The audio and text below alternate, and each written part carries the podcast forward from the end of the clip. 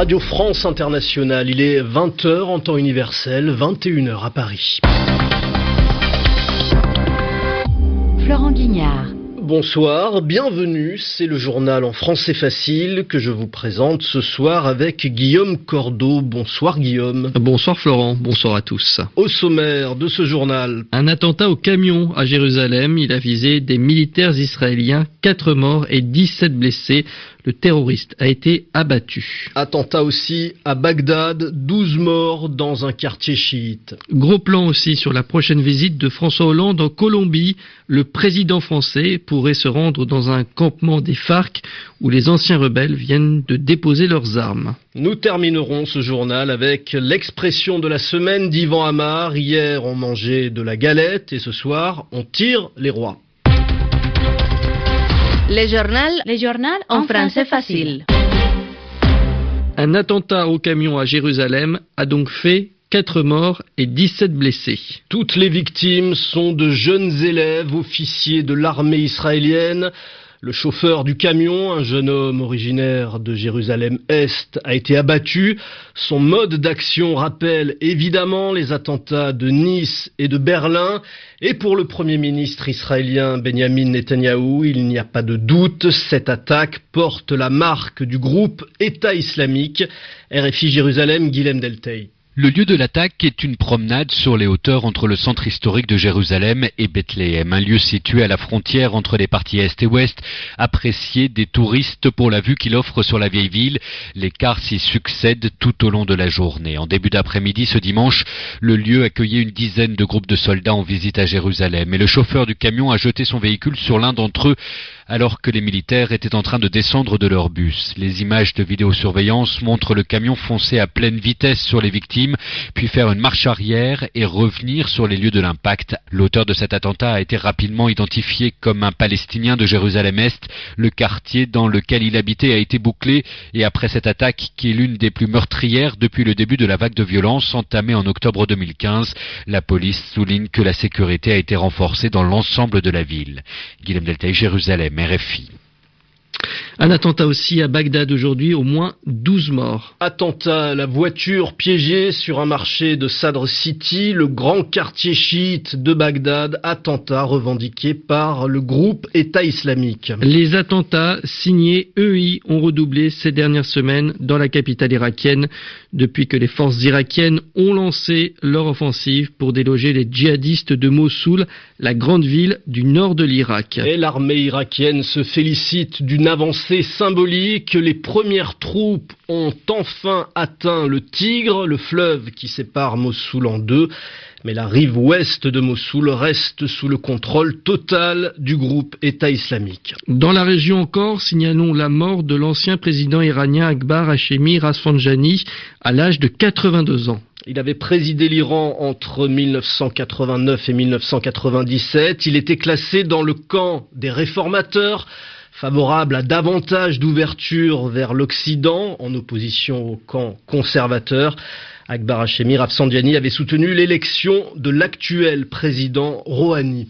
RFI, il est 21h04 à Paris. Projetons-nous vers l'avenir à présent et la prochaine tournée sud-américaine de François Hollande. Le président français passera notamment par la Colombie le 22 janvier prochain et pourrait se rendre dans une zone de désarmement des FARC, l'ex-rébellion, qui vient de faire la paix avec le gouvernement de Bogota après plus de 50 ans de guérilla. Ce serait une manière pour la France de soutenir le processus de paix, les explications de Béatrice Léveillé. La France soutient l'accord de paix qui a été signé en novembre entre les FARC et le gouvernement pour mettre fin à plus d'un demi-siècle de conflit avec la guérilla des FARC, comme l'a expliqué l'ambassadeur de France à Bogota, qui revient d'une visite dans une région où sont déployés encore les hommes des FARC, Jean-Marc Laforêt. Dès le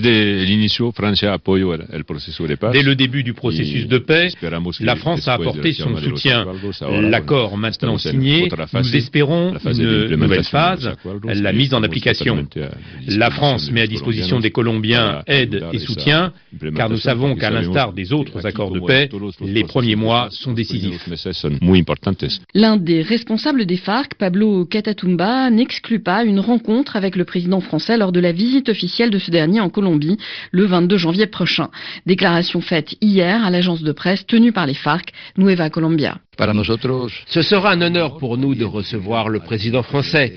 Nous avons la conviction et la certitude que cela donnera une impulsion à l'application de l'accord de paix.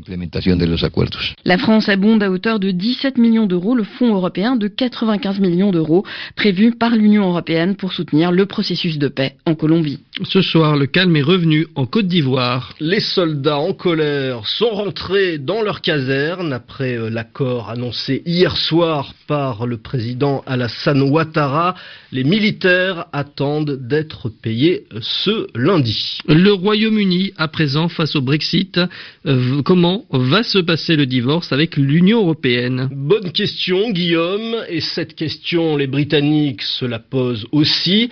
Mais la première ministre Theresa May continue de rester dans le flou. Elle dit qu'elle précisera sa politique dans les prochaines semaines. À Londres, la correspondance de Muriel Delcroix. Après une difficile semaine marquée par la démission fracassante de l'ambassadeur britannique auprès de l'Union européenne, qui a critiqué la stratégie confuse du gouvernement, Theresa May a tenté de reprendre la main. Sur le plateau de la chaîne de télévision privée Sky News, la dirigeante a réfuté les accusations de Sir Ivan Rogers et répété que son ambition était d'obtenir le meilleur accord possible une fois la procédure de sortie de l'Union européenne déclenchée. Néanmoins, les téléspectateurs qui espéraient en apprendre plus sur les plans du gouvernement auront été déçus. Priés à plusieurs reprises de clarifier sa position sur la question du contrôle de l'immigration et ses implications sur l'appartenance de Londres au marché unique, Theresa May a à chaque fois éludé le problème. La Première ministre s'est contentée de confirmer que sa priorité serait de rétablir le contrôle des frontières britanniques, tout en ajoutant qu'elle chercherait à conclure les accords commerciaux dont le Royaume-Uni a besoin. Theresa May donne donc l'impression de vouloir le beurre et l'argent du beurre, une attitude qui pour les observateurs semble pourtant vouée à l'échec et signale que la Grande-Bretagne s'éloigne résolument du marché unique.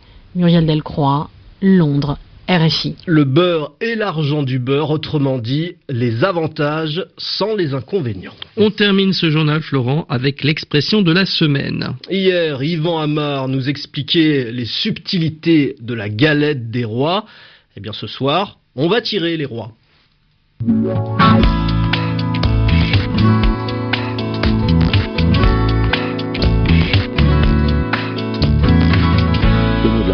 C'était hier galette, et aujourd'hui l'expression de la semaine, de façon logique, c'est tirer les rois. Parce que aujourd'hui se termine la semaine de l'épiphanie, de la fête des rois, et traditionnellement en France, on mange de la galette et on tire les rois. Qu'est-ce que ça veut dire? Eh bien, dans la galette, on a caché une fève.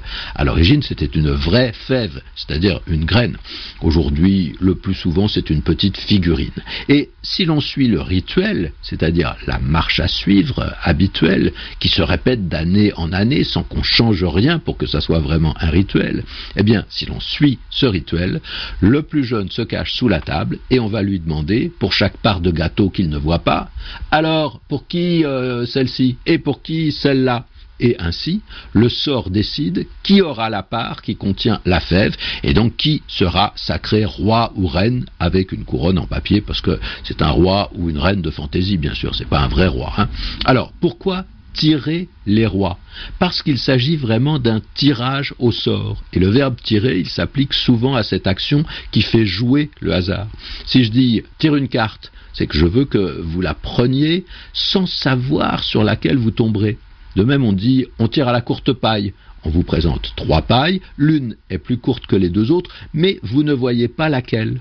Et l'expression tirer au sort repose sur le même sens. C'est pourquoi dans les loteries, ou parfois pour décider avant une compétition sportive quelle équipe affrontera quelle autre équipe, eh bien on parle de tirage. Et si on a de la chance, on dit qu'on tire le bon numéro. Et sinon, on dit qu'on a tiré la mauvaise carte. Tirer, c'est donc prendre un élément parmi d'autres sans savoir ce qu'il représente. Et l'expression tirer les rois est construite un peu différemment, mais c'est bien cette idée de hasard qui domine.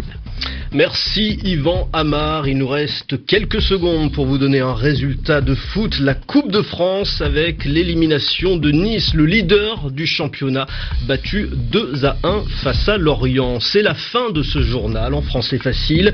Merci Guillaume Cordeau. On se retrouve demain. Très bonne soirée à tous.